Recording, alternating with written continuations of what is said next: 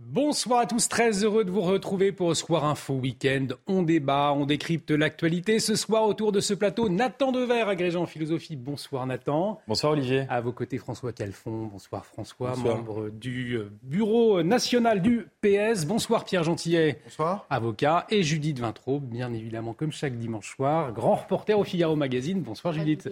Dans un instant, le sommaire, mais tout de suite, le rappel des titres avec vous, Isabelle Piboulot.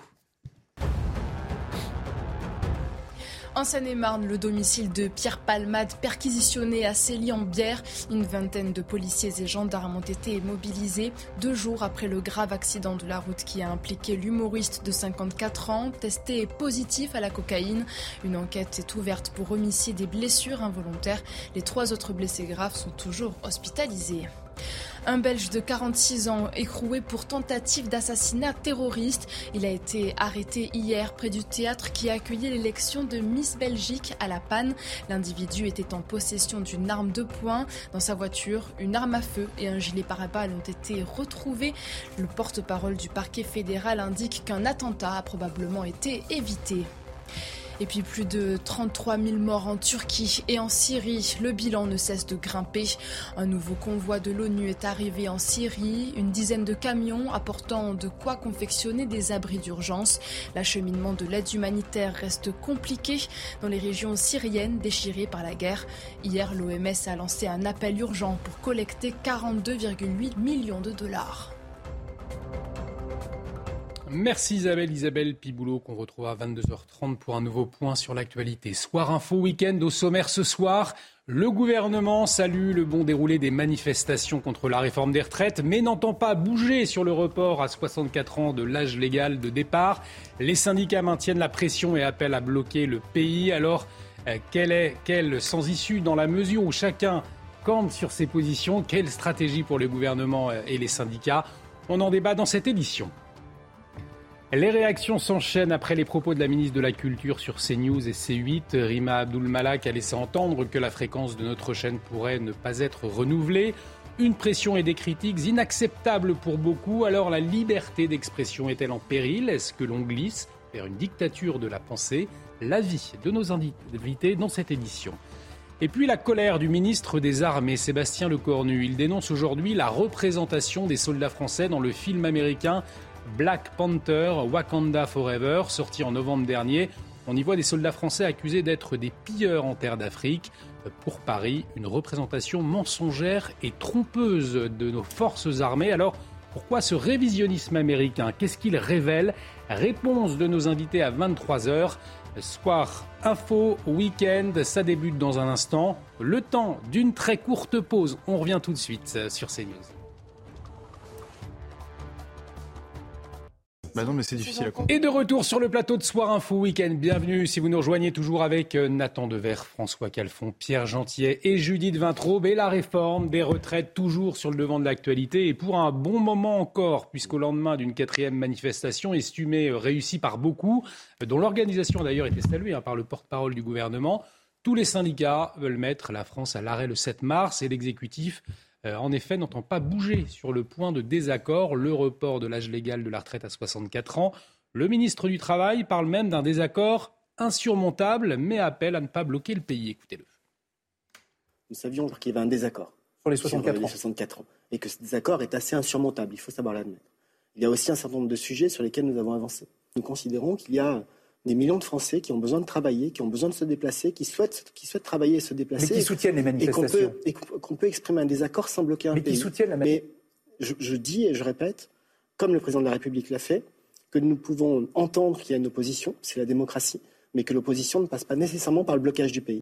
Je m'adresse aux politiques François Calfon. Si la rue, elle ne permet pas de faire avancer le dialogue, Seul le blocage aujourd'hui euh, permettrait d'obtenir gain de cause selon les, les Comme si on était en 95. tous les gens qu'on le recule sur les mouvements de retraite, euh, tous les autres mouvements ont commencé par du blocage.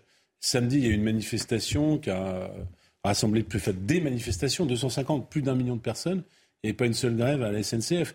Donc euh, le gouvernement qui finalement euh, euh, veut nous refaire le coup de juin 68 alors que mai 68 n'est pas terminé, c'est hors sujet.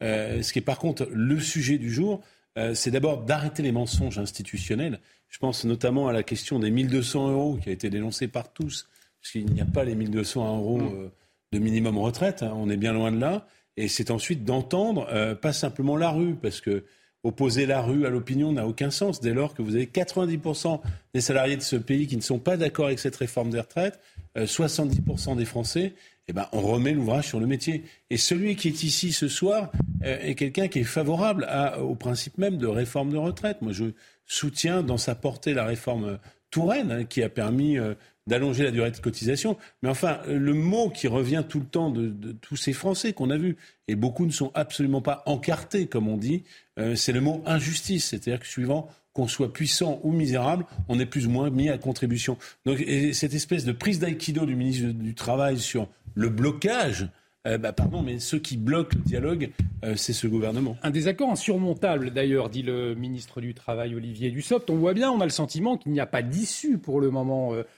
on se dirige, quoi qu'il arrive, vers des blocages, en tout cas aujourd'hui. Il n'y a pas d'issue, mais il y a deux inconnues. La première inconnue, c'est quid du vote à l'Assemblée, si vote il y a parce que pour l'instant, hmm. euh, les oppositions ne sont pas d'accord entre elles sur le fait de continuer l'obstruction ou au contraire de permettre le vote de l'article principal. Même au sein de la NUPES d'ailleurs. Exactement, c'est ce dont je parle. Euh, de, l'article fondamental qui, qui, porte sur les 64 ans dont Elisabeth Borne a dit ce n'est pas négociable. Donc première chose, est-ce que ça va être voté Est-ce que ça va être soumis au, vote? Et si oui, est-ce qu'il y aura une majorité qui se dégagera? Deuxième chose, euh, quid de la France à l'arrêt, qui est le slogan euh, syndical pour désigner la journée du 7 mars? J'ai entendu Laurent Berger sur euh, une, chaîne concurrente à midi qui expliquait qu'il était pour la France à la rêve, mais contre les grèves reconductibles et contre les blocages. Euh, la présence de Laurent Berger et de la CFDT dans le mouvement euh, est absolument indispensable pour que le mouvement perdure. On ne sait pas du tout euh, quelle est la capacité de blocage des autres, de la CGT, de Sud, si la CFDT se retire. Alors on va écouter Olivier Véran, je vous disais, qui s'est exprimé également sur les manifestations d'hier. Écoutez-le. Ce que je retiens surtout, c'est que la France renoue avec euh, une tradition euh, non pas millénaire mais ancestrale, euh, qui consiste à être capable de manifester dans le calme, sans débordement et sans violence. Donc je tire mon chapeau à la fois, je le dis, aux syndicats, au service d'ordre des syndicats, mais aussi au préfet Laurent Nunez, au ministre de l'Intérieur, qui ont fait en sorte que ça ne dégénère pas. Souvenez-vous, les dernières grandes manifestations que notre pays avait connues les samedis après-midi, notamment pendant les Gilets jaunes, il y avait de la casse, il y avait de, la peur, il y avait des blessés. C'est ce qu'on, pas ce qu'on a vu hier. L'image d'une France qui manifeste dans le calme, avec sa détermination, mais dans le calme. Nathan Dever, euh, le porte-parole du gouvernement, qui salue donc le, calme, l'ambiance familiale euh, hier et le service d'ordre euh, qui a bien fait son, travail pendant cette manifestation. Il évoque aussi les, gilets jaunes. Alors on n'a pas de, boule de cristal difficile de savoir ce qui va se pisser à l'avenir, mais en restant sourd aux revendications, est-ce que le spectre de violence dans la rue, cette perspective-là, elle pourrait exister? Question redoutable. Tout à fait, il y a quelque chose d'extrêmement paradoxal à euh, manifester de la violence envers une manifestation qui a été calme. Parce que dire euh, à des millions de gens, enfin un million de personnes officiellement qui sont sorties dans la rue, et des millions de gens, euh, une majorité de la population française qui soutient cette réforme, leur dire nous ne considérons pas vos arguments, nous ne vous écoutons pas, nous ne reculerons pas, c'est un comportement qu'on appellera à minima comme de la fermeté, et plutôt comme une certaine forme de violence, de violence non physique, mais de violence quand même, de rapport de force, de bras de fer. Vous voyez, c'est des métaphores qui sont des métaphores quand même physiques. Donc, si vous voulez, évidemment qu'à partir du moment où il y a une absence d'écoute dans la société, ça crée les conditions de la violence. En disant ça, je n'accuse pas, je ne fais pas de l'inversion accusatoire. Hein. Dans une société, les gens qui sont violents, qui sont responsables de violence, ce sont les gens qui précisément sont violents. C'est une tautologie, c'est une banalité que de dire cela. Mais ceux qui contribuent à créer un climat de verticalité politique, à nuire à la qualité du dialogue et donc à nuire à la qualité de l'écoute, puisque le dialogue c'est pas de parler, c'est d'écouter autrui. Eh bien, ceux qui font cela créent un climat qui possiblement euh, euh, poussera des gens euh, à la violence ou donnera plus de, crédit, d'audience à ceux qui, en France, jubilent de voir la violence augmenter. Pierre Gentillet. Bah, c'est-à-dire que c'est un peu logique. C'est-à-dire que dans le cadre des Gilets jaunes, le propre des Gilets jaunes, c'est qu'il n'y avait pas de véritable structure d'organisation. Mm. Il y avait les réseaux sociaux qui jouaient le rôle en réalité plus de canaux qu'autre chose, euh, canaux d'organisation, mais des structures d'organisation, il n'y en avait pas. Là, on a une structure d'organisation, évidemment. Le mais les Gilets jaunes avaient été entendus, c'est là aussi le. Mais, oui, mais justement, c'est moi, c'est cette justement, mais je suis d'accord, c'est-à-dire que cette déclaration d'Olivier Véran, je pense que je serais du côté euh, des manifestants, je, je, je m'interrogerais quand même. C'est-à-dire que euh, c'est vrai que les Gilets jaunes ont utilisé la force, enfin, ils ont utilisé la force. Euh, la force a été utilisée aussi contre, contre eux, hein, rappelons-le. On a tiré sur eux, il y a des gens qui sont qui ont perdu un œil, voilà. Le maintien d'ordre d'ailleurs n'était pas du tout le même lors des dernières manifestations que celui qu'on a connu. Bien sûr, bien sûr, bien sûr. Une autre question. Mais ils ont eu un petit peu, enfin un petit peu gain de cause, enfin des miettes, hein, tout ce qui était le RIC, etc. Ça c'est parti. Mais ils ont eu une petite augmentation, et le gouvernement a eu peur. Là, ça veut dire quoi? À réverso, on comprend que le gouvernement en fait n'a pas peur et continue à faire nos manifestations. Mm. Moi, mon sentiment, c'est que là, le gouvernement, il se réjouit plutôt que ça se passe assez bien et qu'en réalité, peu importe, de la part du gouvernement, je pense que peu importe le nombre de manifestants, tant que ça se passe bien, qu'il y ait 1, 2, 3 millions de personnes, peu importe, c'est pas leur électorat. Tant que ça se passe bien, ça ne bougera pas, c'est ça François On voit bien, d'ailleurs ça a été dit, c'est-à-dire qu'il parie sur l'effet vacances, une forme d'essoufflement, puisque euh, autant les manifestations sont massives, autant euh, elles ne montent pas crescendo, euh, et il parie aussi sur l'absence de concessions majeures. je voudrais quand même que les gens qui nous regardent ne soient pas simplement dans le manifeston ton, si j'ose dire, euh, mais bien sur le fond, c'est-à-dire que euh, on s'accuse mutuellement euh, finalement de blocage, d'incompréhension, etc. si on, met de côté la question de l'âge pivot, même sur des questions comme celle de l'emploi des seniors, qui est la clé de cette réforme, c'est-à-dire que si vous augmentez de 10% le taux d'emploi des seniors, vous réglez votre problème de financement. Eh bien, il n'y a pas d'avancée significative en réalité. Cet index senior dont ne veut pas le MEDEF n'a aucun caractère contraignant. Et très concrètement, parce que j'ai l'air d'être un peu technique, le taux d'emploi des seniors ne bougera pas. Euh, donc sur une question. Si, comme dans tous les pays, oui, bien sûr. la retraite a été repoussée, il bougera. Oui, mais en fait, euh, quand on regarde euh, ce qui se passe dans les autres pays environnants, il n'y a pas besoin d'aller en Scandinavie, vous avez des taux d'emploi qui sont quasiment du double. Et ce n'est pas simplement l'effet du recul, c'est parce qu'il y a des mesures contraignantes, voire il y a des mesures dans de maintien de l'emploi des seniors. je voulais insister là-dessus pour dire que même sur de la retraite a été repoussée. Pour dire que s'ils voulaient mettre le, remettre l'ouvrage sur le métier, sur des, des facteurs comme celui-là, les carrières longues, les seniors, euh, et pourquoi pas la mise à contribution des surprofits d'un certain nombre d'entreprises, ils trouveraient un certain nombre d'organisations réformistes, mais en réalité, ils ne le cherchent pas. Et donc c'est bien un gouvernement qui cherche l'impasse en réalité. Et le chaos technique, je suis d'accord avec vous, ce chaos technique par l'usure en réalité, dès lors que, et c'est le paradoxe des organisations réformistes, dès lors que celles-ci ne rentrent pas dans la construction d'un réel rapport de François Calfon, Inoise, 20, non, 20, secondes avant de marquer une, première pause, mais vous le dites, il y a un chiffre qui pose problème c'est ce chiffre 64. Euh, Judith Vintraube, vous le dites souvent sur, ce plateau. Oui, oui. Et, c'est que ça la, la raison. Berger est tenu par un vote du Congrès de la CFDT, mmh. donc il ne peut pas bouger là-dessus. Et parce qu'Elisabeth mmh. Borne a dit euh, ce n'est pas négociable. Et en fait, c'est tout ce que les gens comprennent de la réforme. Mmh. Euh, c'est extrêmement compliqué. Les gens ne sont pas des imbéciles, mais qui a le temps et l'envie euh, d'aller se plonger sur tout, dans toutes les mesures On regarde à la limite. Chacun regarde pour soi. Pour soi, voilà Personne ne l'a vu ensemble, très peu, hormis le gouvernement et les syndicats. En plus, c'est peu clair, l'histoire des 1200 euros. Euh, au début, on ne savait pas si on parlait de brut ou de net. Et puis, c'est C'est bien du brut, hein et puis, je sais que c'est bien du brut. Et c'est toujours pas écrit noir sur blanc. Mm. Mais là, euh, la responsabilité en incombe aussi, pas seulement, mais aussi euh, à la NUPES et à sa stratégie d'obstruction. Le débat par Eh ben justement, la, question de l'obstruction, on va en parler dans un instant. On marque une très courte pause. On revient tout de suite. Restez avec nous sur CNews. Et de retour sur le plateau de Soir Info Week-end. Si vous nous rejoignez, bienvenue. Toujours autour de ce plateau, Nathan Dever, François Calfon, Pierre Gentillet et Judith Vintraube. On parlait de la contestation dans la rue hein, tout à l'heure contre la réforme des retraites. Une contestation qui se joue également dans l'hémicycle avec la reprise demain de l'examen en première lecture du projet de réforme des retraites. Donc, et on a, beaucoup parlé hein, de l'ambiance particulièrement houleuse cette semaine sur les bancs de l'Assemblée et du fait en particulier de la NUPES. La NUPES qui joue l'obstruction. 17 000 amendements ont en effet été déposés. Et pour le secrétaire général de la CFDT, Laurent Berger, eh bien l'obstruction, c'est une connerie. Écoutez-le. Ce que je sais, c'est que l'obstruction, Euh, je ne pense pas que ce soit une bonne solution. Je suis contre. Voilà. et je le suis contre par ceux qui, sont par ceux qui, qui l'organisent. Puis après, je pense que le débat. Oui, bien sûr, la France insoumise. enfin, nommer les, les, les, les gens. Oh, vous savez, j'ai pas de problème pour nommer. D'ailleurs, là-dessus, vous avez vu, euh, j'ai pas de problème pour nommer. Oui, je pense que l'obstruction, c'est une connerie. C'est une profonde bêtise. Ça veut dire, François Calfon, que du côté de la NUPES, il va falloir peut-être revoir sa stratégie, sachant que notamment euh, le Parti socialiste, Yannick Jadot aussi, François Ruffin aussi, me, me semble-t-il, disent l'article 7, ce fameux article qui porte sur l'âge euh, de départ à 64 ans, eh ben, il doit être débattu, il doit être voté. Bah écoutez, il y a la stratégie, ça c'est une chose, et puis il y a le style d'opposition.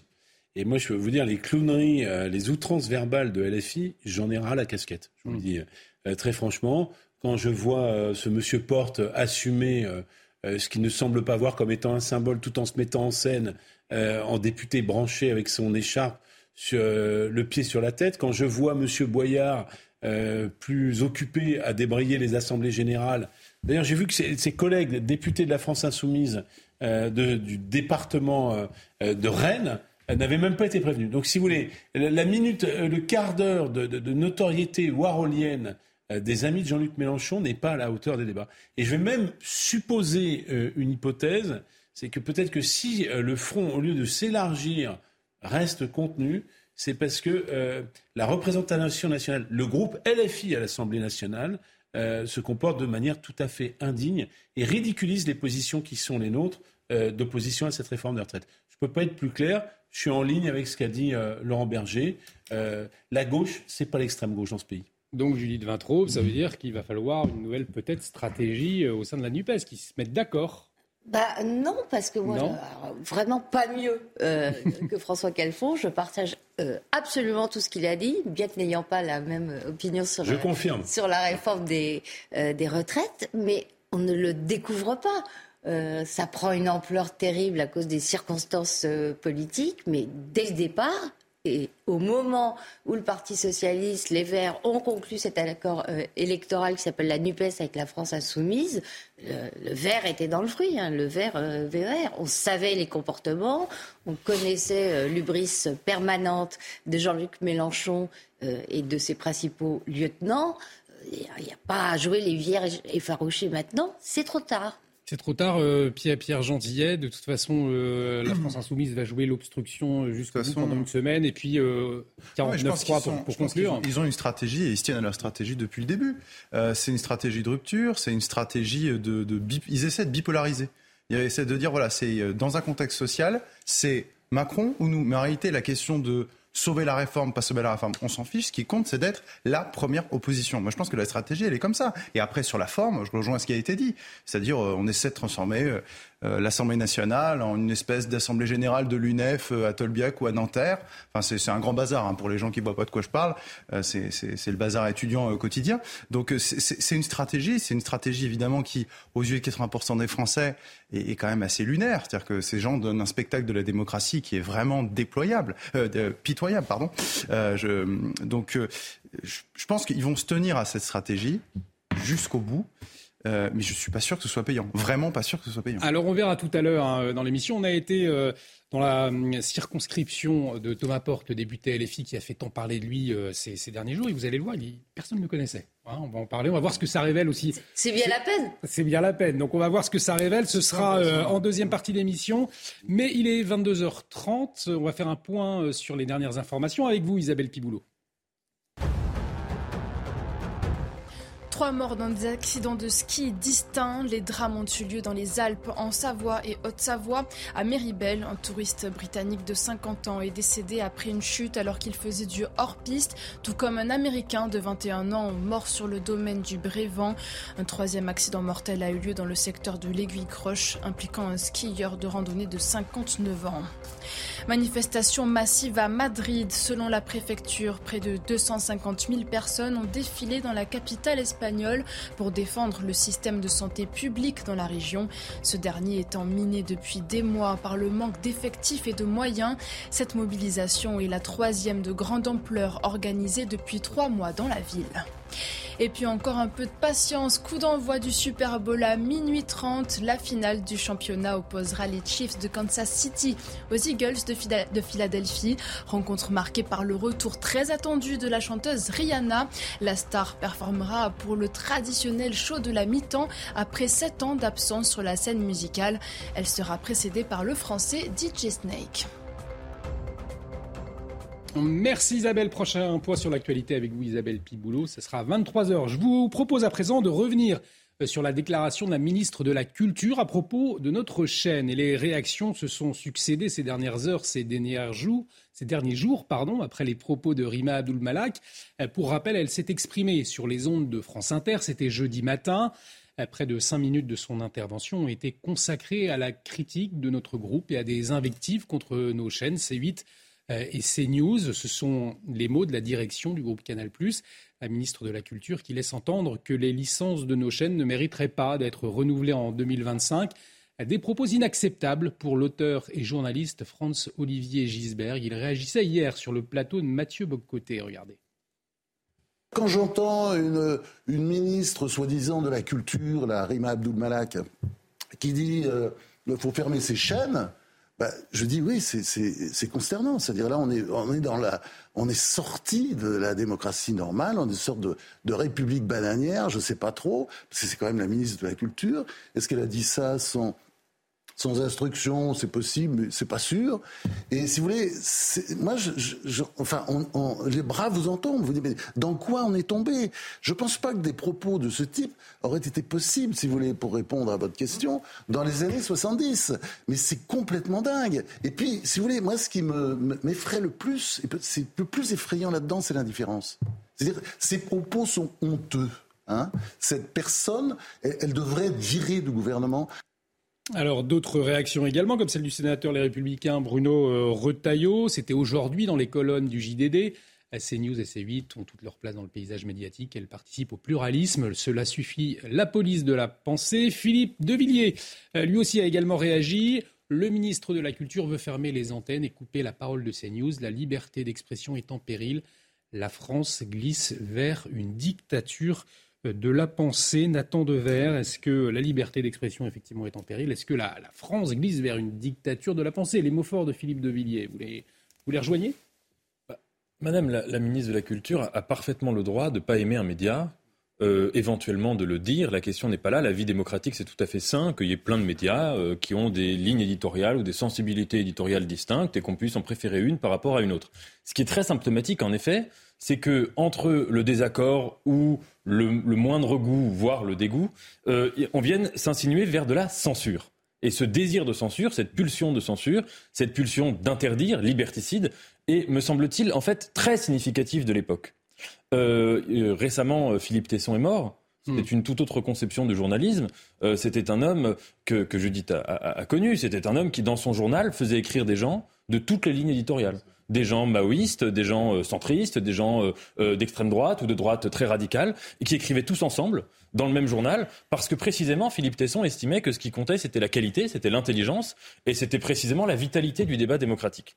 Moi, je vais vous dire, euh, il y a des journaux, naturellement, qui peuvent, avec lesquels je peux être moins d'accord que d'autres. Hmm. Des journaux, des chaînes de radio, etc. Mais justement, c'est celles que je vais écouter le plus, ou ceux que je vais lire le plus, parce que précisément, ça m'intéresse. Lire un journal avec lequel on n'est pas avance d'accord, ça n'a aucun intérêt, puisqu'on sait exactement ce qu'on va y lire. Il suffit juste de faire un monologue tout seul. Et cette conception monologique du débat public est problématique. Et d'ailleurs, euh, j'étends un peu le débat, mais... Euh, quand il y a eu le coronavirus, qu'on a vu quand même une poussée euh, aussi euh, de refus de l'autre, de peur d'être contaminé par l'autre. Alors là, c'était au niveau corporel, physique, on avait peur que l'autre me transmette ces bactéries. Il me semble qu'il y a cette conception-là, un petit peu hypochondriaque du débat public, estimant que celui avec lequel je ne suis pas d'accord est malade, ou est porteur d'une maladie, porteur de germes dangereux, et qu'à partir de là, je dois m'en prémunir. Et il me semble que c'est précisément absolument l'inverse qui doit être euh, recherché quand on pense au débat public. Puis si je puis prolonger, en parlant justement du Covid, parce qu'il mm. semble que Madame le ministre, ou Madame la ministre, je ne sais plus comment on dit aujourd'hui, euh, si vous voulez,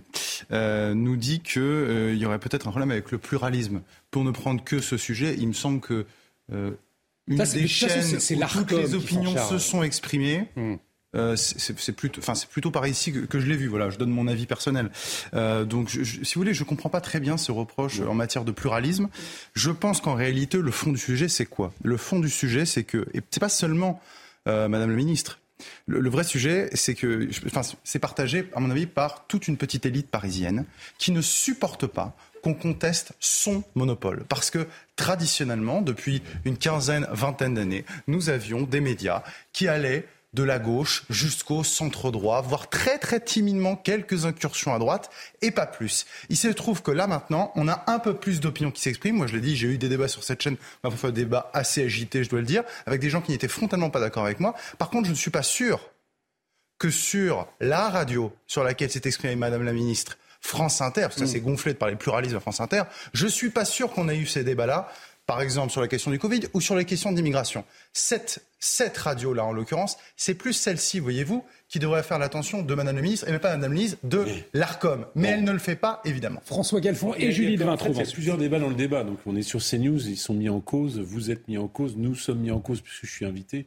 Donc il y a aussi une réaction un peu passionnelle. Je pense qu'il faut distinguer les choses. D'abord, est-ce qu'un responsable politique a le droit d'émettre une opinion euh, sur un média, oui, bien sûr. Mais là, est-ce que c'était vraiment une opinion? Il y avait quand même de la pression sur l'ARCOM. Je vais essayer d'être précis comme ça. Allez-y, je ne vous coupe pas. réponse en plus de 140 signes, euh, s'il est possible. Euh, donc voilà, donc il y, a une forme, effectivement, d'irruption cutanée d'un certain nombre de gens par rapport à un groupe de médias, C8, CNews, euh, qui a une orientation à droite assumée. Enfin, il n'y a, pas de difficulté. Mais toutes les opinions Deuxième chose. Mais après, moi, j'y suis invité, donc mm. c'était mon troisième point. Euh, deuxième chose, il y a un point qui, qui pour le coup, moi, euh, je, pas, on comprend pas bien le statut de la ministre, mais il y a un sujet, c'est qu'il y a un certain nombre de signalements sur des chaînes du groupe bah, puisque, je le rappelle, nous ne sommes pas dans le cadre de la presse écrite où demain j'ouvre un journal, nous sommes dans finalement euh, la mise à disposition de fréquences publiques dans le cadre d'un cahier des charges. Et celui-ci doit être respecté. Ce que moi je constate en étant invité des chaînes de ce groupe, c'est que euh, le pluralisme en général est garanti, même très généralement, et même ce soir encore, est, garanti sur, le plateau. Donc pour moi, ça ne pose pas finalement euh, de difficultés. Ça, c'est le, deuxième euh, aspect euh, des choses. Et j'ai un peu répondu sur le troisième. Oui, parce que c'est l'ARCOM qui est un organisme indépendant je constate qui doit gérer cela. Là, pour le coup, je, le disais hors plateau, je constate que ce besoin de chaîne de confrontation, alors c'est une, chaîne avec une ligne éditoriale assumée, mais qui assume des confrontations entre des points de vue différents, est quand même quelque chose qui est attendu par les Français. Hein. ce pluralisme-là, dans un ADN de chaîne qui n'est pas tout à fait le même que vos concurrents, où d'une certaine manière, il y, a, plutôt une expression et des invités mainstream sur différentes opinions. Là, on, a des chaînes qui, sont, euh, qui assument davantage la confrontation. Bon, on a eu euh, le cas d'espèce qui s'est posé avec euh, le fait que M. Zemmour soit chroniqueur et ensuite candidat. Il a disparu des antennes. Donc c'est aussi à la chaîne de garder son ADN, euh, tout en respectant les cahiers des charges euh, qu'elle accepte d'avoir en contrepartie de ses fréquences. Mais il y a une pression, Julie de Vintraume, tout de même de la ministre de la Culture euh, vis-à-vis de l'ARCOM dans ses propos. C'est pour ça que ce qu'elle a commis, c'est à la fois une faute déontologique, puisque l'ARCOM est une autorité indépendante, elle n'a pas à lui dicter mmh. ce qu'elle doit faire, et une faute politique, parce que ayant dit ça, euh, imaginez que l'ARCOM euh, vous annonce que vous n'avez plus l'autorisation, euh, qu'on vous retire vos fréquences. La lecture générale sera hmm. Rima Abdul Malak et au-delà d'elle, Emmanuel Macron a eu la peau de CNews. Donc ça met l'ARCOM dans une position euh, euh, impossible. Euh, c'est presque un bien pour vous qu'elle ait fait cette, cette, erreur, cette faute politique et cette faute déontologique. Mais si je peux rajouter juste une petite chose qui va dans le sens de ce que dit Pierre Gentillet, il y a un vrai problème de cette majorité avec la liberté d'expression qui n'est pas neuf, qu'on a observé, nous journalistes, dès le début du premier quinquennat d'Emmanuel Macron, où on était euh, tenu euh, à l'écart. Bon, il y a eu cette histoire euh, un peu un peu gadget aux yeux peut-être des gens de, la salle de presse de l'Élysée, déplacée à un endroit mmh. où les journalistes qui y travaillent quotidiennement ne, pouvaient plus voir ce qui se passait, alors qu'ils étaient là pour ça. Il y a eu la volonté d'Emmanuel Macron de choisir des journalistes spécialisés dans le thème du voyage qu'il organisait et d'écarter les journalistes politiques.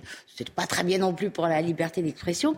Et plus largement, moi, je vois se passer au sein du service public euh, de l'audiovisuel des choses très très ah très très bizarres.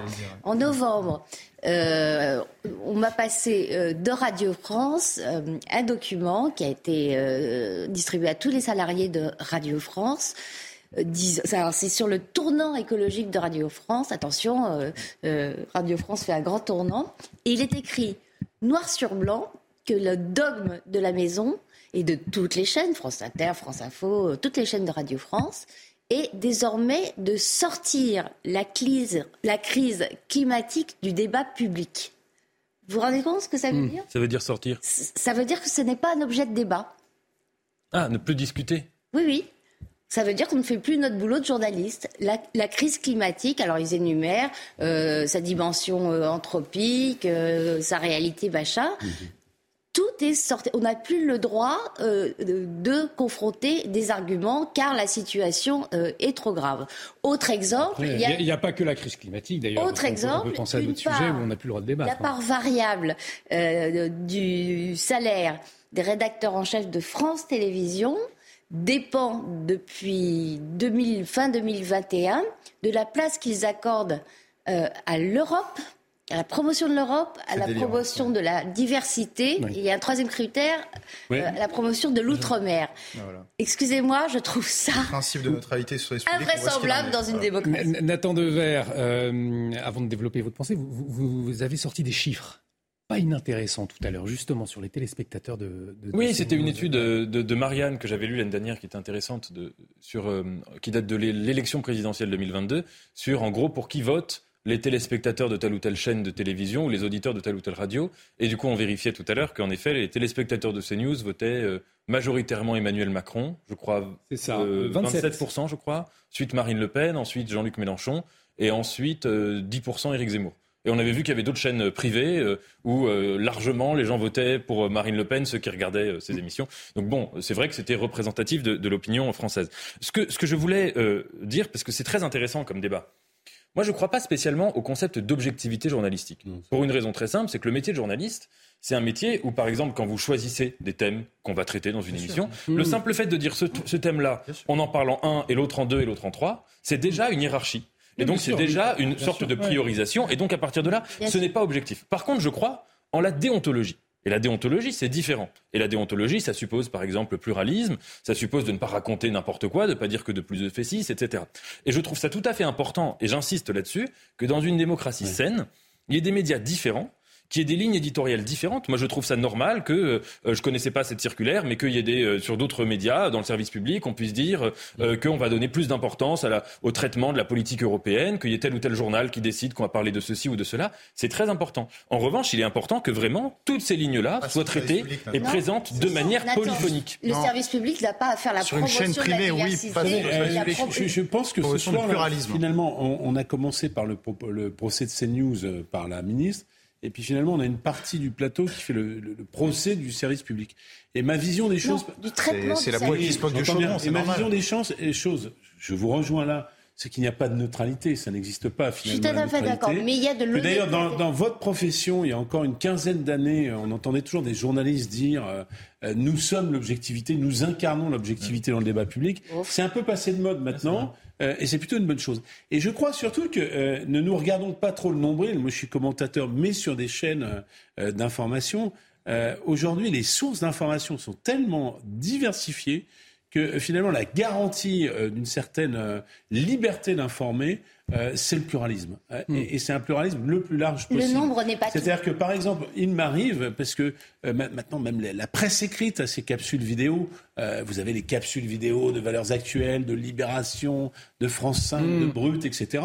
je pense que les gens ont finalement une sorte d'éducation aux médias qui savent ce que les gens disent les médias disent avec leurs opinions et qui sont capables de savoir quel est le propos en perspective de l'émetteur qui euh, finalement euh, euh, donne une information. Alors, le point de la déontologie, moi je suis assez d'accord avec ce que vous dites, c'est quand même sur les aspects factuels hein, où un gendarme comme l'ARCOM, qui d'ailleurs n'a pas été impliqué dans ce dossier-là, euh, puisse quand même vérifier que les sources d'information, que les mmh. fake news, d'une certaine manière, ne puissent pas être euh, diffusées comme si elles étaient des informations qui soient justes. On le voit, la guerre des fake news, il suffit de regarder un fil Twitter, euh, c'est la guerre entre les sources ukrainiennes et russes sur le oui, Pierre, Pierre Gentil, après on parlera du, silence aussi peut-être des confrères sur, sur cette question. Juste deux choses. Déjà, rebondir sur ce que vous disiez sur les fake news. Moi, je me méfie beaucoup parce que, si vous voulez, si on avait appliqué la loi des fake news euh, au moment où on parlait de l'affaire Mazarine Pinjot, je pense qu'il y a certains journaux qui auraient été censurés, voyez-vous. Donc je pense qu'il y a une certaine liberté. Pourquoi il y a bah, parce, que, bah, parce que ça a été, parce qu'il y avait quelques articles de presse qui étaient sortis dans les années 80. Et je pense qu'à mon avis, si on avait une loi sur les fake news, ces ah, journalistes auraient été sans doute condamnés. Voilà. Euh, donc, si vous voulez, je, je pense qu'il faut faire attention avec cette histoire de fake news. Euh, c'est pas c'est pas au rôle de l'État de faire ça, d'accord? Il faut laisser le temps long pour ça. Je, je, suis, je, le dis parce que je suis très méfiant sur ce genre de choses. Deuxièmement, vous parlez du pluralisme. Je pense qu'il y a une distinction à faire entre, euh, le public et le privé. C'est une réalité de le rappeler. Mais si vous voulez, le public, c'est l'argent des Français. Mmh. Donc il est logique mais il n'y a pas d'état une large représentation. L'état profond neutre n'existe pas. Non, ce que je, mais c'est pas ce que je vous dis. Ce que je vous dis, c'est qu'il n'est pas logique, par exemple, sur une radio comme euh, France Inter. Voilà, on l'a cité. Madame la ministre s'exprimer sur, France Inter, sur France Inter là-dessus, qui est quand même assez gonflé, de parler de pluralisme. Mais enfin, je veux dire, il suffit d'écouter France Inter. Et j'ai écouté France Inter, France Inter, je vous prie de le croire. C'est que, et vraiment que de la nuance de gauche. Euh, par ailleurs, je me rappelle aussi, et c'était quand même, euh, c'était quand même assez incroyable, euh, un présentateur je ne vais pas le citer, assez connu, sur une grande émission sur France 2, le soir 22h, 23h, où l'un des chroniqueurs de votre chaîne, d'ailleurs, euh, intervenait assez souvent, je crois que tout le monde voit, ça y est, c'est bon, euh, avait dit que jamais, hors temps d'antenne, il ne recevrait Marine Le Pen. On est sur le service public. Hmm. Ça, ce n'est pas normal. Mais ça, typiquement, il y a un gendarme. Vous, vous êtes contre le gendarme. Mais le gendarme qui s'appelle l'ARCOM, qui s'appelait autrement. Non mais attendez. Euh, et là pour vérifier que les, les, forces parlementaires, non mais sur le deuxième, le dernier aspect, que les forces qui soient représentées à l'Assemblée puissent avoir un accès équitable aux médias. Donc vous ne pouvez pas d'un côté dire je ne veux pas de gendarmes et vous plaindre que le service public fait un agent du service public parce que les chiffres, son travail. les chiffres ils sont respectés. Pour conclure euh, justement sur, ce sujet-là, on, va avancer, on va écouter le témoignage de, femmes de policiers, c'est autre chose, mais euh, peut-être pour conclure ce, ce tweet euh, également qui a été d'aujourd'hui.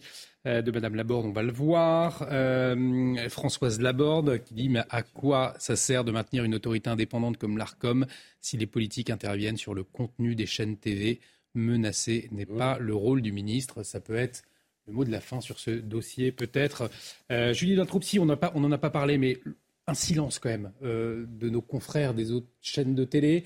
Geoffroy Lejeune, directeur de Valeurs Actuelles, disait Moi, chaque fois qu'il y a un problème de liberté d'expression, que ce soit pour Charlie Hebdo, euh, que ce soit pour n'importe quel média, je me lève et je dis non, je soutiens.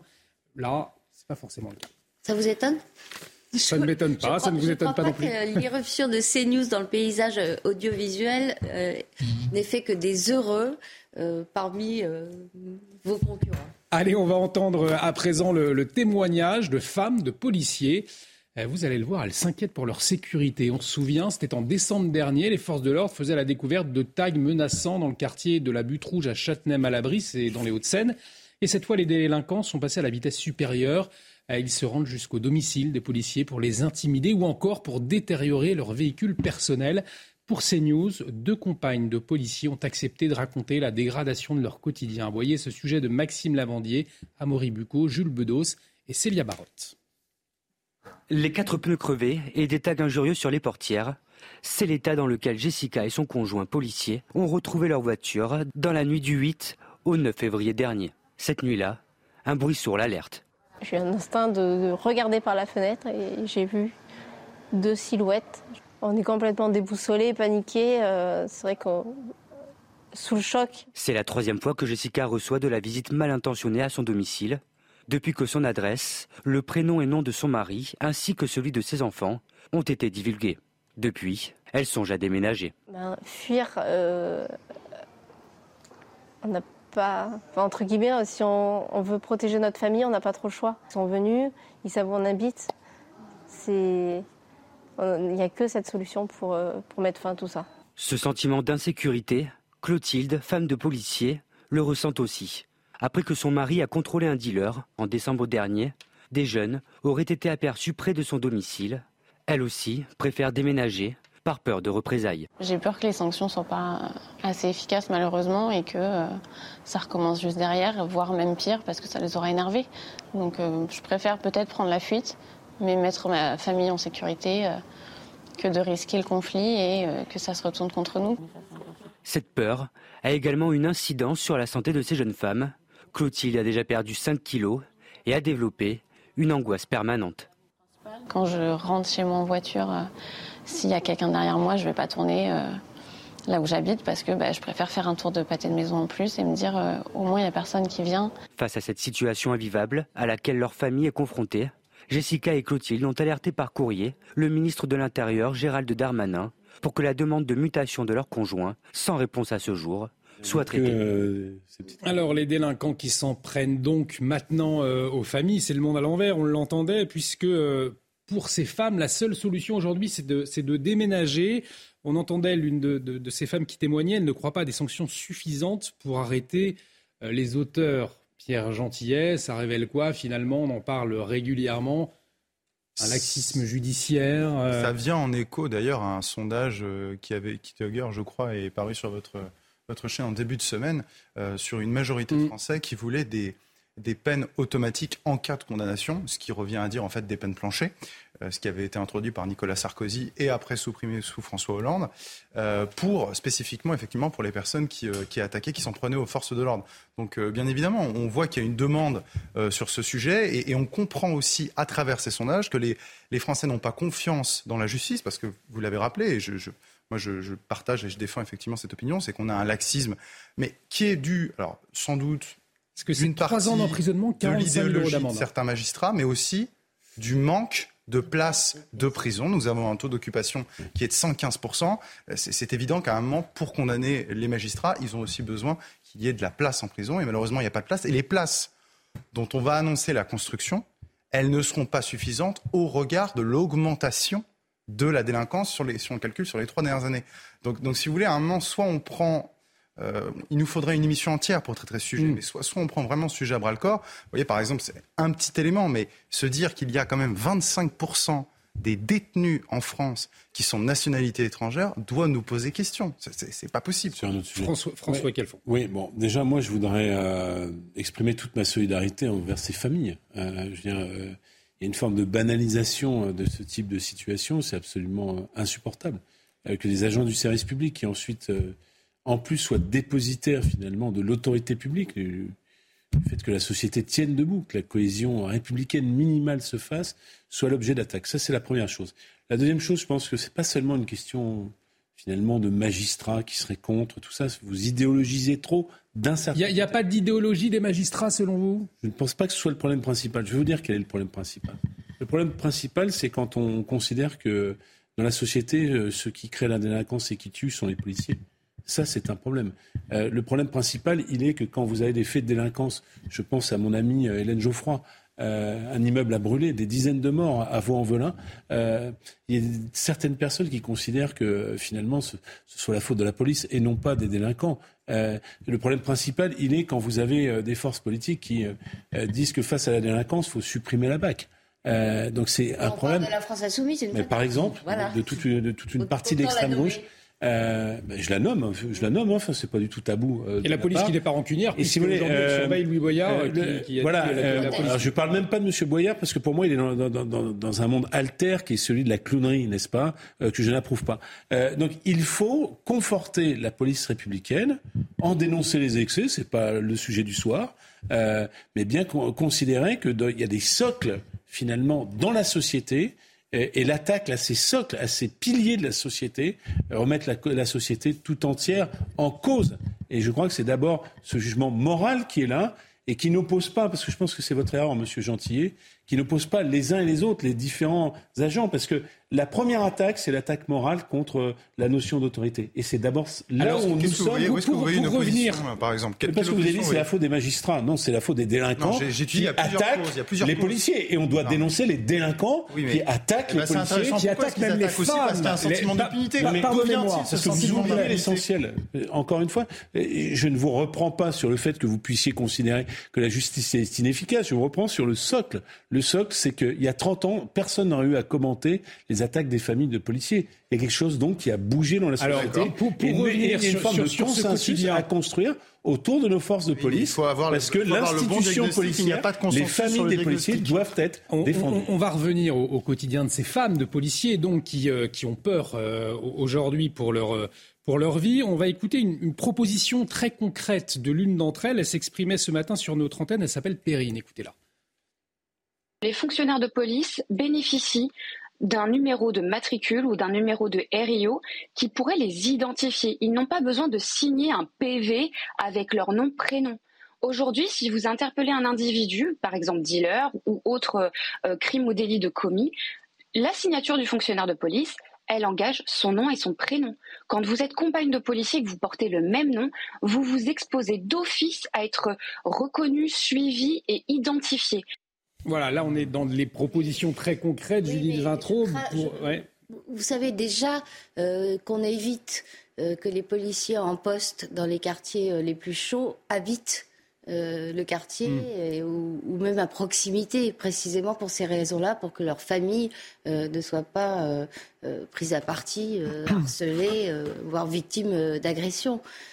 C'est une solution pour protéger davantage, mais ça ne marchera pas parce qu'il y a une espèce d'escalade et tant que ce consensus euh, sur euh, la protection due à la police, le respect dû à la police, euh, la violabilité de la fonction de policier n'est pas établi et au contraire est battu en brèche par certaines forces politiques, on aura beau multiplier les protections, ça ne marchera pas. Nathan Dever, c'est vrai qu'il y a cette euh, notion de respect de la police, la peur du gendarme, qui n'existe plus euh, aujourd'hui, encore moins euh, la peur des familles des, gendarmes. Oui, dans la délinquance organisée, normalement, il y a ou il y avait quand même un minimum de code d'honneur, c'est-à-dire mm. Euh, vengeance contre les gendarmes, c'est des phénomènes qui sont anciens, un peu transhistoriques, qu'on a pu observer, ou contre la police. Mais en général, toucher la famille de la personne contre qui on veut se venger, à sa femme, à ses enfants, en général, je précise bien en général, parce qu'il y a eu des exceptions, mais ça ne fait pas partie euh, du code d'honneur minimal, je mets des guillemets autour de l'expression, de la délinquance organisée. Alors le fait qu'on puisse observer ce genre de phénomène, mes yeux, ça montre quand même une chose, c'est qu'on est en train d'assister, euh, dans un certain nombre d'endroits, à une mutation où la délinquance organisée, structurée autour du trafic de drogue, est en train en fait de prendre les formes de l'autorité mafieuse. D'ailleurs, c'est exactement ce qui se passe à Nanterre, justement. Euh, on va peut-être pouvoir voir des, ah. images de ce qui s'est passé. Euh, je, garantis la transition, mais euh, non, non, mais, allez-y, continuez de parler. Non, mais c'était ce que je voulais dire. C'était qu'en effet, effectivement, vous avez des dealers à, Nanterre qui ont posté donc des affiches. Alors avec des fautes d'orthographe, bien évidemment, mais bon, on les a, on va pas vous les, mettre à l'antenne, en, en affichant un règlement interne, en disant aux habitants vous nous laissez tranquille, tout se passera bien. Euh, s'il y a un problème, vous venez nous voir, tout se passera bien. C'est-à-dire qu'on glisse effectivement, euh, Pierre Gentillet, vers un système mafieux. Non, enfin oui, mais ce que je veux dire, c'est. Euh, je pensais à quelque chose, c'est-à-dire que la, nature ayant horreur du vide, le droit revient. C'est-à-dire que comme les policiers ne peuvent plus vraiment faire leur travail et entrer dans ces quartiers, comme la loi de la République française ne s'applique plus, ou en tout cas plus de la même manière que dans les autres territoires, eh bien voyez-vous, un nouveau droit arrive et fait son office. Alors ici, c'est le droit des voyous, mais c'est intéressant, un règlement intérieur. C'est eux qui imposent les règles. Maintenant, euh, en réalité, là, on parle d'un règlement intérieur, mais de fait, ça fait des années qu'il y a une loi qui est la loi des bandes, qui est la loi de la mafia, qui est la loi des trafiquants de drogue. Euh, donc c'est assez intéressant du point de vue juridique, c'est dramatique, euh, évidemment. pour ces gens-là, mais ça montre bien quelque chose. C'est que le droit français, le droit de la République française, ne s'applique pas dans ces endroits, à minima, que euh, dans le reste de la France. En un mot, François, bah, en un mot, bientôt je pense la loi de marché. C'est-à-dire que quand je voyais les commentaires à, votre affiche, c'est que ces gens euh, ventilent énormément d'argent. Hein, euh, finalement, ont mis en coupe réglée le quartier, pas d'abord par un règlement intérieur, mais par l'argent qu'on fournit avec les nourrices, etc., etc. Et on soumet, parce que dans toutes les cités maintenant c'est comme ça, on affiche les prix de la consommation. Il y a même d'ailleurs des pochons pour euh, euh, encapsuler la drogue de manière ludique, c'est la loi du marché qui est sans règle la loi de la mafia. Il est 23h. Dans un instant, on va revenir sur la colère de Sébastien Lecornu, le ministre des Armées. Vous verrez pourquoi. Mais avant, on fait un point sur les dernières actualités avec vous, Isabelle Piboulot. À Célie-en-Bière, le domicile de Pierre Palmade a été perquisitionné deux jours après l'accident qui a impliqué l'humoriste testé positif à la cocaïne. Selon un cousin du conducteur grièvement blessé lors de la collision, ce dernier est encore dans le coma, tout comme son fils de 6 ans et sa belle-sœur enceinte au moment du drame. Une enquête est ouverte pour homicide et blessures involontaires. Plus de 33 000 morts en Turquie et en Syrie. Ce bilan ne cesse de grimper. Un nouveau convoi de l'ONU est arrivé en Syrie. Une dizaine de camions apportant de quoi confectionner des abris d'urgence. L'acheminement de l'aide humanitaire reste compliqué dans les régions syriennes déchirées par la guerre. Hier, l'OMS a lancé un appel urgent pour collecter 42,8 millions de dollars. Et puis côté football, Kylian Mbappé a créé la surprise, blessé le 1er février à la cuisse gauche et annoncé indisponible pour trois semaines. L'attaquant du PSG a repris l'entraînement aujourd'hui, mais pour le moment, le club parisien n'a pas communiqué sur sa présence mardi, jour de la rencontre face au Bayern Munich en Ligue des Champions.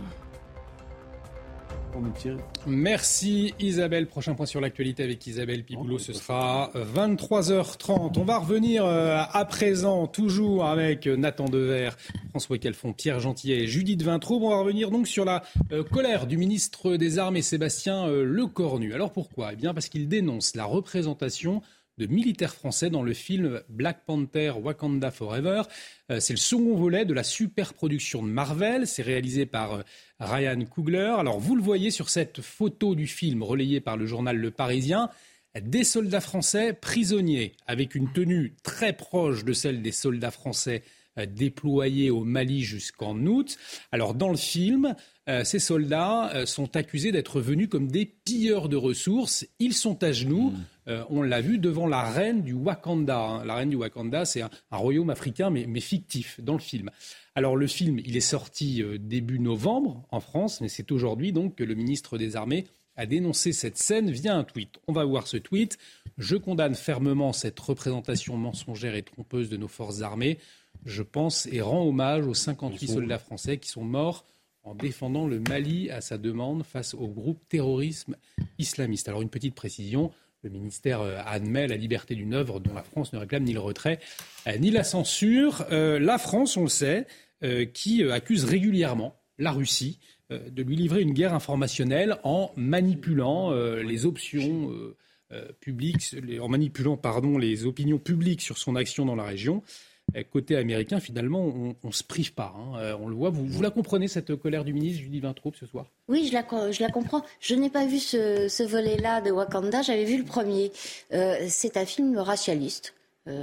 où il y a exclusivement des comédiens noirs, euh, ça parle beaucoup de est-ce qu'on est assez noir? Il y a des personnages qui sont un peu moins noirs que les autres et qui sont du coup euh, en but à des euh, reproches ou à des disqualifications. C'est vraiment c'est l'univers Wakanda. Donc je ne suis pas étonnée que ce genre de pensée produise ces. Alors c'est intéressant ce que vous dites parce que en, cherchant, j'ai lu un, article du Monde mm. également ce soir, mais un article du Monde qui date de, de 2018 parlant du premier Black Panther. Euh, je cite l'article du Monde, on va le voir. Euh, il parle des rebelles, hein. autrefois incarnés par le cool anticonformisme anticonformiste des jazzmen. Le rebelle est aujourd'hui personnifié par le woke des admirateurs de Black Panther, réalisé par euh, Ryan Coogler, donc film phénomène aux États-Unis. C'est formidable, vous avez réussi à réconcilier le monde et Judith Weintraub sur une vision commune. donc, pas mes yeux. c'est un peu un private joke, mais je, suis impressionné. Ensuite, euh, il n'y a pas de neutralité en Afrique. C'est-à-dire que c'est quand même la guerre de tous les empires, la guerre euh, du soft power de tous les empires. Euh, évidemment, les États-Unis jouent un rôle, et c'est pas la première fois qu'ils dénoncent le pseudo-colonialisme de la France. Alors, ce qui peut choquer, moi, c'est là où je soutiens le tweet du ministre de la Défense. ce qui peut choquer, c'est particulièrement dans le contexte actuel de guerre d'influence, avec les usines à bottes et, et, la guerre informationnelle menée par la Russie contre la France. Euh, et qui conduit à un certain nombre de pays euh, euh, qui étaient autrefois amis. Je pense au Mali, je pense à la République centrafricaine, où vous avez comme ça des mouvements de population suscités sur la construction de fausses informations, pour le coup, euh, avec des drapeaux russes déployés dans des manifestations spontanées mm. euh, contre la France. Donc je crois que le, le, ministre est dans son rôle et politiquement je le soutiens, mais enfin euh, l'Afrique est quand même le terrain de jeu de, de guerre du soft power des empires, que ce soit la Chine, on en parlait en aparté, que ce soit la Russie, qui est particulièrement présente, mais aussi des pays dont on parle moins, comme la Turquie, qui sont extrêmement présents en Afrique et qui sont là pour à la fois le contrôle de l'opinion, le contrôle des sièges aux, Nations Unies, hein, c'est connu, mais surtout le contrôle des, euh, matières premières. Mais là, ce qui fait mal au cœur, c'est que ce sont les États-Unis, un film américain, donc euh, eux-mêmes exercent leur influence. Oui, en voilà. Et donc, ah, bah oui, les Américains sont nos amis, c'est bien connu. C'est ce qu'on croit. Bah, je sais pas, parce que vous croyez vous Non, mais important. En tout cas, le général de Gaulle, il le croyait pas. Euh, François Mitterrand ne le croyait pas. Beaucoup de présidents français, Jacques Chirac aussi, euh, le, croyaient moins. Euh, donc oui, évidemment. En tout cas, ce sont nos alliés. Les Américains sont nos alliés. Ensuite, attention, il ne faut pas faire de confusion. de la concurrence entre alliés. Hein. Bien sûr, oui. Il ne faut pas faire de confusion parce que attention, on ne parle pas. Euh, faut pas amalgamer pour le coup là les Américains et le cinéma américain, qui est un film particulier. Moi aussi, j'ai vu quelques extraits d'un des précédents volets. Euh, en l'occurrence, euh, c'est un Black Panther, euh, c'est un film vraiment, je crois que tout a été résumé, communautariste noir. Donc ça, racialiste. Moi, racialiste, ça, moi ça ne me concerne pas. Ensuite, ça nous concerne malheureusement parce que ça attaque ici l'action de l'armée française. Mm. rappelons-le, ça a été rappelé par le ministre, des soldats français sont morts. Et morts pourquoi Parce que il y avait un mouvement islamique, l'État islamique au Sahel, et que le Mali a demandé à la France d'intervenir pour aider. Et nous avons d'ailleurs été assez mal récompensés euh, pour le, pour le travail qui a été fait par la France là-bas. Donc là, maintenant, on nous, on nous tire le mauvais rôle, si j'ose dire. Moi, ce qui, m'embête, si vous voulez, il y, a, la liberté de l'auteur. Très bien, mmh. écoutez, le problème, c'est que ça va toujours dans le même sens aux États-Unis. Toujours dans le même sens. Toujours contre l'Europe, toujours contre la France. Le blanc a systématiquement le mauvais rôle toujours, toujours eux. C'est très étrange quand même. Hein, Là, vous systématisez un peu quand même. C'est eux qui systématisent, c'est pas moi, mon cher. Nathan Devers. Je n'ai pas vu non plus euh, Black Panther. En tout cas, cette séquence pour imiter le, ce soir. le ministre Le Cornu. Euh, j'ai vu, pour parler d'un film en retard, si vous voulez, j'ai vu hier Astérix, qui était beaucoup mieux que la critique en a dit. Je ferme la parenthèse. Ah, Mais je suis d'accord avec vous. Hein. Bah, J'étais très surpris de voir. Euh, j'ai eu l'impression qu'il y a eu quand même une sorte de plaisir de critiquer euh, ce que les autres critiquaient. Je dis pas que c'est un chef-d'œuvre, mais en tout cas bon. Mais bon, je Nous sommes agréablement surpris après les critiques. Ah, Exactement. On des nuls là. Pour le coup. Nous, nous, Quand, on lit plein de critiques négatives, on s'attend à voir un navet. Et qu'on voit. Moi, j'ai vu un film que j'ai pas trouvé être à la hauteur négative de ces critiques-là si tu pensais que c'était nul, finalement, c'était moyen. Plaisant, voilà, j'ai trouvé ça plaisant. Mais bon, je ne veux pas désolé d'avoir détourné un peu le débat. Ah, mais bon, Black, Panther, Black Panther et la colère de Sébastien Lecornu. Moi, il me semble que quand on parle de la présence de, de, de la France et de l'armée française en Afrique, il faut vraiment faire la distinction entre deux choses. Il y a eu en effet, et moi contre ceux qui critiquent la repentance coloniale, je pense qu'il faut voir notre histoire en face, et que l'histoire de la France en Afrique jusqu'à très récemment, euh, c'était non seulement pas glorieux, mais c'était, ça s'appelait de la colonisation, et même de la post-colonisation, mmh. même sous Giscard, même sous Pompidou. Ces, ces relations-là étaient euh, quand même, dans la plupart des pays africains, des relations en effet, de rapine, euh, de dépossession des richesses. Le président Chirac l'avait dit, hein, euh, à la fin de sa vie, il avait dit la France s'est construite en grande partie en spoilant les richesses africaines. Mais quand on parle du présent, et il l'avait dit en tout cas, en peine, ou, pas d'accord, mais il vérité, c'est pas la meilleure chose. Mais quand on parle du présent, en fait, c'est complètement ringard de dire ça. C'est-à-dire qu'aujourd'hui, en effet, l'Afrique, euh, un certain nombre de pays comme le Mali sont colonisés.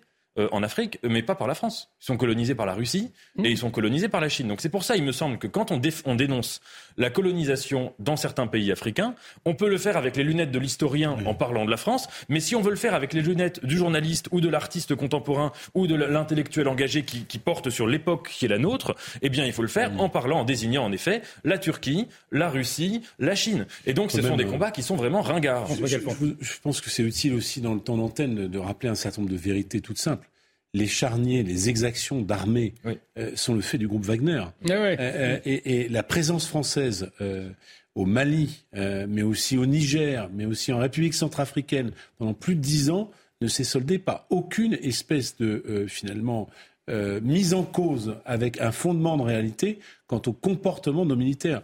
La seule mise en cause qu'on ait connue, c'est celle d'un faux charnier organisé par le groupe Wagner euh, le ministre des Armées avait très vite réagi. dénoncé par la réactivité de nos armées et qui a d'ailleurs suscité euh, euh, finalement l'investissement de l'armée française et de l'état-major dans la guerre informationnelle défensive qui se révèle tout à fait indispensable aujourd'hui. Et derrière la question de la diplomatie, justement, il y a presque tout juste 20 ans, c'était le 14 février 2003, Dominique de Villepin, alors ministre des Affaires étrangères, prononçait un discours historique devant le Conseil de sécurité des Nations Unies à New York. Il y annonce l'opposition à ce moment-là de son pays à une éventuelle intervention militaire alliée en Irak. Avec ces mots, on va les voir à l'antenne, la lourde responsabilité et l'immense honneur qui sont les nôtres doivent nous conduire à donner la priorité au désarmement dans la paix. Et c'est un vieux pays, la France, d'un vieux continent comme le mien, l'Europe, qui vous le dit aujourd'hui, qui a connu les guerres l'occupation, la barbarie. Alors des mots qui résonnent particulièrement hein, dans le contexte de la guerre euh, en Ukraine. Dominique de Villepin qui s'est exprimé hier sur France 2 euh, sur la diplomatie française justement. Regardez. Je voudrais dire qu'il y a un angle mort de la part des diplomaties occidentales qui veulent considérer que la diplomatie, ça sert uniquement le moment venu à négocier. Non. Il ne faut pas oublier que nous sommes dos au mur vis-à-vis de la communauté internationale. C'est-à-dire que pour l'immense majorité des États et des peuples du monde, c'est une guerre de blancs entre Européens. Nous devons associer, mettre de notre côté, convaincre la communauté internationale. Ça veut dire faire deux choses. C'est-à-dire qu'on ne le fait pas assez? Mais on ne le fait pas du tout. C'est-à-dire convaincre qui? C'est-à-dire que de temps en temps, l'Inde, un la Chine, les L'Inde, la Chine, la Turquie, le, le Brésil, l'Afrique du Sud. Regardez comment le ministre des Affaires étrangères russe est reçu aujourd'hui en Afrique. Est-ce que vous partagez ce constat? Ça veut dire que ces dernières années, Judith Vintraube, on a laissé tomber finalement euh, nos relations internationales, nos diplomaties pour échanger, pour faire peser notre, notre vision. Et aujourd'hui, on le paye dans le contexte de la guerre en Ukraine. il y a euh, une scène sur, sur laquelle le en même temps macronien euh, ne fonctionne particulièrement pas, c'est la scène internationale.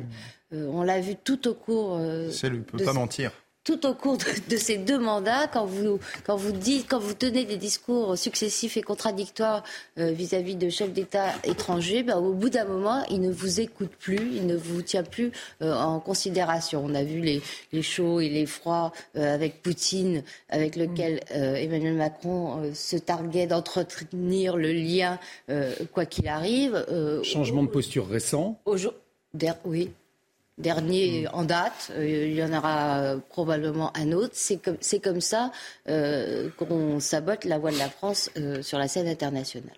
Oui, bah, moi je réagis quand même. Il y a les images de Dominique de Villepin hier, mais il y a aussi, ça fait le lien avec le sujet précédent, sur la neutralité de nos amis et de nos alliés. Souvenez-vous les, fameuses armes de destruction massive et la fiole d'Antrex qui a été présentée au Conseil de sécurité des Nations Unies. Donc euh, on voit bien que euh, finalement il, faut se départir de la naïveté et simplement de la morale.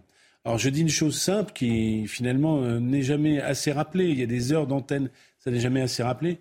La solution au conflit entre l'Ukraine et la Russie, surtout avec cet équilibre des forces, elle n'est pas militaire, elle est politique. Ça peut choquer de dire ça. Euh, or, il est du rôle de la France. J'ai entendu que cet extrait. Je réécouterai l'intégralité du propos de Dominique de Villepin, qui est toujours assez bien inspiré. Il est toujours du rôle de la France, euh, non pas de se banaliser, d'être à la traîne des États-Unis, puisqu'on voit bien que maintenant cette guerre est une sorte de gros business d'influence. L'OTAN a été réhabilitée autant par Poutine que par les États-Unis, euh, de préparer cette solution diplomatique en parlant à tout le monde. Et c'est pas la question de savoir si De Gaulle aurait été avec la Russie ou les États-Unis, surtout, sûrement un peu des deux, mais de, de, de, de, finalement de construire cette voie originale. Alors, il a cité les pays qui comptent et qui comptent beaucoup plus que nous. Euh, ça peut faire mal, mais c'est comme ça. Hein, qu'il s'agisse de l'Inde, euh, mm. qu'il s'agisse de la Turquie. Euh, et au passage, ça pose une question toute simple. On nous avait expliqué que les sanctions asphyxieraient la, la Russie. On voit bien que euh, les consommateurs en France, par l'hyperinflation liée à l'Ukraine, sont asphyxiés. Mais par contre, la Russie s'est construit un deuxième, une deuxième polarité asiatique. grâce à la Chine, grâce à l'Inde, grâce à la Corée du Nord, tous ces pays un peu exotiques, et se retrouve avec une prévision de croissance de 2,1% du FMI. Hmm. Donc je pense que les options que nous avons choisies, qui étaient dictées par une morale, euh, ne sont pas suffisantes à sortir de ce conflit. Euh, et en tout cas, elles, nourrissent cette guerre sans fin. Oui, mais on ne peut pas dire que euh, la situation euh, militaire ne se dénouera jamais, parce que quelle est la conclusion? On arrête en l'état, c'est-à-dire qu'en l'état, l'Ukraine doit accepter l'annexion d'une partie de son territoire. La diplomatie, est-ce qu'il ne fallait pas la faire avant? C'est-à-dire que est-ce que ça ne s'est ah, pas joué avant? Bah oui, ça s'est joué avant. Mais ça, malheureusement. je dirais qu'on a quand même, pour vous répondre, enfin, je ne suis pas spécialiste de ces questions, mais on a une forme d'opportunité qui est la première première guerre mondialisation de cette guerre. C'est-à-dire que les lignes de front, finalement, elles n'ont pas bougé depuis six mois à un an. Et donc on peut supposer, on va voir s'il y a cette fameuse grande offensive, que finalement les lignes ne bougeront pas. Ou, par exemple, la Crimée n'a pas vocation à bouger. Euh, bien évidemment, euh, les lignes qui euh, sont contestées, on parle de la Corée du Nord ou de la Corée du Sud, ça peut durer 50 ans, mais ça peut être l'occasion d'un cessez-le-feu et finalement de faire parler la diplomatie plutôt que les armes, quand les armes n'arrivent pas à départager, départager euh, les parties prenantes. Pour revenir à Dominique de Villepin, euh, donc qui connaît bien les questions internationales, bien évidemment, et euh. Il semblerait, oui, il, il semblerait un peu. Il a demandé d'ailleurs un rendez-vous avec Emmanuel Macron. Il n'a pas eu de retour. Hein. Mais lui, ce qu'il expliquait, c'est effectivement mettre une équipe euh, solide européenne pour justement aller faire la tournée de ces grands pays, expliquer, convaincre pour la paix, puisque, puisque son cap, c'est effectivement la paix. Le paradoxe, c'est que son, fameux, pardon, ah, justement, son fameux discours de 2003, euh, tellement euh, romantique, de, tellement mis en scène, a, a, provoqué la rupture entre la France et tout un tas de pays européens, notamment pays de l'Est. Ah et la France n'a jamais été aussi euh, isolée. je ne parle pas du fond, mais la, façon de le faire. on a, surtout subi les ires des Américains. A, a fait qu'effectivement, c'est mis à incarner la vieille Europe, alors que la jeune Europe, notamment à l'Est, ne nous suivait plus du tout. Nathan Devers. Moi, il me semble qu'il faut en effet rendre hommage au Dominique de Villepin de 2003, euh, qui n'était pas seul. Il y avait Jacques Chirac derrière, il y avait euh, Bruno Le Maire. Bruno Le Maire, en effet. c'est Bruno Le Maire qui a écrit le discours. Mm, c'est ça qui a encore, c'est ça qui a encore plus de sel quand on voit aujourd'hui le gouvernement dans lequel il est et ce que ce gouvernement fait en matière étrangère? Mais en tout cas, ils avaient, et Jacques Chirac avait une parfaite connaissance euh, du monde arabe, du Proche-Orient. Il avait, ils avaient parfaitement compris, tous ensemble, euh, que cette guerre était euh, un mensonge. D'abord, bon, on ne le savait pas encore avec autant de lucidité et de recul qu'aujourd'hui, mais qu'en tout cas, qu'elle allait déstabiliser et détruire l'Irak durablement et que ça allait être très grave. Mais c'est là que la diplomatie est très complexe.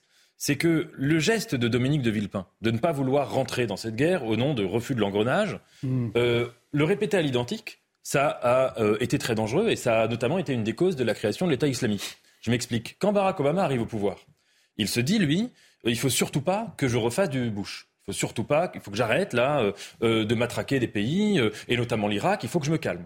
Et donc il reçoit Maliki très rapidement, qui était chef d'État irakien, qui il y avait des grandes manifestations en, en, Iran, enfin il était au pouvoir depuis quelques années, Barack Obama, il y avait des grandes manifestations en Irak, très très importantes, et Barack Obama a fait savoir à Monsieur Maliki qu'il n'interviendrait surtout pas pour ne pas faire comme le George Bush de 2003. Et c'est précisément à partir de là que Monsieur Maliki s'est permis de réprimer dans le sang le plus absolu euh, ces mouvements de mobilisation qu'il y avait dans son pays, parce qu'il savait que l'Amérique n'allait pas intervenir, et ça a été une des causes, voire la cause, de la genèse de l'État islamique, la cause euh, euh, circonstancielle. Donc si vous voulez, c'est pour ça que l'histoire ne se répète jamais, qu'on peut jamais comparer les guerres les unes aux autres, ce que d'ailleurs adore monsieur, faire M. Poutine. La propagande de Vladimir Poutine, à chaque fois qu'il y a des crimes de guerre, c'est de dire qu'il y a eu la guerre en Irak hmm. en 2003. Et juste une parenthèse sur la diplomatie, je sais que c'est un tout petit peu un autre sujet, mais en effet, la diplomatie, c'est la grande force de la France. Ça a été une des grandes singularités euh, de la France. C'est pas un hasard s'il y a eu tant euh, d'auteurs euh, français diplomates, des Claudel, des, des Saint-John Perse, des, même dans un camp plus discutable, des Paul Morand. Et je vous rappelle que Emmanuel Macron a fait une réforme qui quand même met à mal le corps diplomatique et qui lui fait perdre de sa superbe. Pierre Gentillet, un mot peut-être pour conclure. Merci pour vos, éclairages passionnants sur ces questions internationales qui ne sont pas toujours euh, évidentes finalement à comprendre ou à digérer. Et là, vous nous avez éclairé ce soir pour conclure, Pierre Gentillet. Attendez, j'ai encore rien dit, moi. Je je sais pas vous regarder. Tous les quatre, tous, les quatre, et donc vous avez intérêt à être bon. oui. Non, mais écoutez, pour revenir sur ce discours, euh, je suis d'accord avec euh, ce qu'a dit Nathan. Je, je pense que ce discours fut vraiment le, le chant du cygne euh, de la France euh, souveraine et indépendante. C'est-à-dire qu'après, pardonnez-moi l'expression derrière, on s'est pris le feu nucléaire euh, côté représailles américaines. On a vu ce qu'il en était du fameux couple franco-allemand. On a vu la solidarité des, pays de l'Est, Pologne, États baltes, etc., qui disaient comment ça, on ne va pas être à la mort des Américains, parce que nous, nous depuis qu'on est indépendant, on veut à tout prix être sous le parapluie de l'OTAN. voilà où on en est aujourd'hui. On est, On est euh, des années plus tard. La France a encore perdu évidemment de son indépendance en matière diplomatique. Elle perd de sa crédibilité aussi. Emmanuel Macron y est pour beaucoup, notamment avec ses allers-retours vis-à-vis de Vladimir Poutine et puis aussi les bourdes en matière de diplomatie. Je parle notamment des échanges qui ont fuité, des échanges diplomatiques. Euh, et puis surtout le cadre, le tableau général. C'est-à-dire que nous sommes aujourd'hui, euh, de manière générale, à la remorque des Américains. C'est aux antipodes de la position du général de Gaulle. La position du général de Gaulle n'est pas une position purement anti-américaine, mm. comprenons-nous bien. C'est une position, la France doit avoir une position d'arbitre. Donc pour avoir cette position d'arbitre, elle doit être à équidistance non seulement de la France, mais de, pardon, des États-Unis, mais aussi de la Russie. Et c'est ça ce qui permettrait à la France de jouer son rôle aujourd'hui en Ukraine. Alors, qui serait le rôle je te termine, j'ai rien dit, qui serait le rôle d'un ah arbitre. pour avoir le rôle d'un arbitre, il faut éviter de livrer des armes. Voie, et, et, et, euh, malheureusement, aujourd'hui, on voit on est en train de monter. On va avancer. Il, il, il, et, voit pas la fin. et il faut une puissance économique. Il faut une puissance économique, oui, oui. il, nous reste 10 minutes, on va revenir en France avec, Thomas Porte. Juste pour, être tout à fait honnête quand même dans, l'exposé que je partage euh, en grande partie, euh, la position d'Emmanuel Macron, alors le problème c'est son espèce de, surenchère communicationnelle qui a fait faire beaucoup de bêtises, était plus équilibrée au début de cette guerre qu'elle ne l'est maintenant. Et on voit bien que euh, finalement, euh, il y a une sorte de surenchère, d'où le sens de, mon propos, dont mm. on ne voit pas forcément l'incarnation aujourd'hui, qui est une sorte de surenchère à fournir toujours plus d'armes à l'Ukraine, sans que la perspective politique liées à ces livraisons d'armes soient euh, clarifiées. Et je pense, nous ne sommes pas dans la co-belligérance, bien évidemment, mais je pense que cette tournée euh, du, président euh, Zelensky en, Europe, alors il n'a pas obtenu grand-chose, mais c'est une sorte de, participation à cette surenchère aux fournitures d'armes sans. Alors ça vous passionne. Un dernier mot, Nathan Dever, Pierre Gentillet, un dernier mot pour conclure. Il nous reste que 10 minutes. On avait promis, je vous avais promis de parler de Thomas Porte. On va, on, va aller voir ce que pensent ses administrés. Hein, mais alors, allez, un, dernier mot, un dernier mot. Pierre Gentillet, Nathan. Un, tout, petit mot parce qu'il y, y, a quelque chose qui a été dit et qui me paraît vraiment très important. Et je pense que Villepin a, a contribué malheureusement à répandre cette idée, c'est qu'on peut convaincre et que le rôle du diplomate, euh, au fond, c'est un rôle de persuasion. Il y a évidemment un peu de ça, mais je pense qu'on sous-estime, et c'est le sujet de la guerre aujourd'hui, hmm. la question des intérêts. C'est la question des intérêts qui guide la logique des États. C'est pas uniquement euh, euh, on va se mettre autour de la table, on va discuter, et puis on va refaire le traité de Paris. Non, c'est pas comme ça que ça se passe. Hmm. Euh, malheureusement, c'est une question d'intérêt. De la même manière que ce qui a déclenché cette guerre, c'est aussi de, de, part et d'autre une question d'intérêt. Donc on doit bien comprendre les intérêts aussi en présence pour voir comment on peut aller à cette table des négociations. Je pense que c'est dans cet ordre-là que ça se pose. C'est une vision romantique. C'est l'intérêt de la Russie d'avoir déclenché cette guerre. Mais... Bah, Peut-être d'éviter une adhésion de l'OTAN, accessoirement. Je, suis toujours un peu étonné d'entendre des, des Gauliens euh, euh, s'étonner euh, de la radicalité, entre guillemets, des Ukrainiens. qui seraient juste dans cette demande d'armes, qui voudraient récupérer la Crimée, le Donbass et qui seraient radicaux. Mais précisément, la position du général de Gaulle pendant la guerre, ça n'a pas été de dire on va essayer de reconquérir euh, la Normandie, la Picardie, et puis euh, après on s'arrête. Il y a eu, c'est une des grands moments légendaires de la résistance, c'est le serment de Koufra, où précisément euh, les résistants et les, enfin la France libre dit on va pas s'arrêter tant qu'on n'a pas repris le dernier église du dernier village euh, d'Alsace-Lorraine. Et en l'occurrence, ils ne se sont pas arrêtés tant qu'ils n'ont pas fait cela. Donc il me semble, à l'échelle, là je sors de la, simple analyse du comportement de M. Macron, mais à l'échelle géopolitique européenne, il me semble au contraire que euh, d'un point de vue purement gaulien, on peut comprendre que les Ukrainiens n'aient pas envie de faire de la diplomatie tant qu'ils ne se sont ah, pas, euh, tant qu'ils n'ont pas repris la totalité de leur mmh. territoire. Et c'est précisément ce que le général de Gaulle aurait fait. On comprend du point de vue ukrainien, tout à fait. Le problème, c'est pas le point ukrainien, c'est nous. C'est pourquoi est-ce que nous cédons, nous? Pourquoi est-ce que quand Zelensky fait sa tournée en Europe, eh bien tout le monde doit, sous pression morale et médiatique, dire bah euh, nous on va livrer des chars, puis nous on va livrer des avions. Il y a une surenchère et on a l'impression qu'il n'y aura pas de fin à ça, ou plutôt si. Que cette fin sera tragique et dramatique et que ça peut aboutir à une nouvelle guerre en Europe. C'est ça ce qu'on veut essayer d'éviter. Mais, par ailleurs, les opinions euh, allemandes par exemple, françaises aussi, euh, bougent, évoluent, ressentent des choses. Euh, en Allemagne, on s'aperçoit que euh, l'aide de l'Allemagne, la forme de l'aide de l'Allemagne à l'Ukraine fait débat, y compris dans la classe politique. Moi, j'aimerais bien qu'il y ait en France un débat au Parlement et pas un débat sans vote comme il y a eu en mars dernier, un vrai débat où une, demande qu'on entend effectivement. nous explique clairement comment elle voit la suite des événements. Allez, il, nous reste un peu plus de 8 minutes. On aura l'occasion d'en débattre. effectivement, sujet passionnant, inquiétant aussi, cette guerre en, Ukraine. On va revenir en, en France, alors, avec l'exclusion de 15 jours à l'Assemblée nationale, de l'Assemblée nationale, pardon, du député LFI Thomas Porte. Alors je vous le rappelle, il avait refusé de s'excuser après un tweet visant le ministre du Travail, Thomas Porte, qui parle d'une sanction disproportionnée. Il ne regrette en aucun cas son tweet. Alors vous le voyez, vous l'avez vu. Hein, euh, euh, nombreuses fois cette image où on voit Thomas Porte euh, mise en scène avec le pied sur un ballon à l'effigie du ministre du Travail et ces mots, Monsieur le ministre Olivier Dussopt, retirez votre réforme des retraites. La classe politique, elle a donc vivement réagi, elle a condamné ce geste. On a voulu aller à la rencontre des administrés à Noisy-le-Grand euh, du député LFI euh, Thomas Porte pour avoir leur avis, voir s'ils le connaissaient. Regardez les réponses. Est-ce que vous connaissez euh, Thomas Porte? Aucune idée, non. non. Député à Noisy-le-Grand, ça vous dit rien? Pas du tout, non. Thomas Porte? Non. Thomas Porte, oui, c'est un député qui, qui va être privé d'une partie de ses indemnités pendant quelques mois, c'est ça? Thomas Porte. Pas du tout. Pas du tout, et monsieur Thomas Porte. Thomas Porte. Qu'est-ce qu'il fait comme. Euh, Alors, il est député d'une ville qui s'appelle Noisy-le-Grand. Ah non, je ne connais pas. Thomas Porte. Ça me parle le nom, mais c'est un grand avec des lunettes, non? C'est un monsieur qui serait député de Noisy-le-Grand. Non, ça ne me parle pas. Non. Est-ce que vous connaissez Thomas Porte Non. C'est qui Thomas Porte Non, pas du tout. C'est le député de Noisy-le-Grand. Ah, non. Ah, rien du tout, non.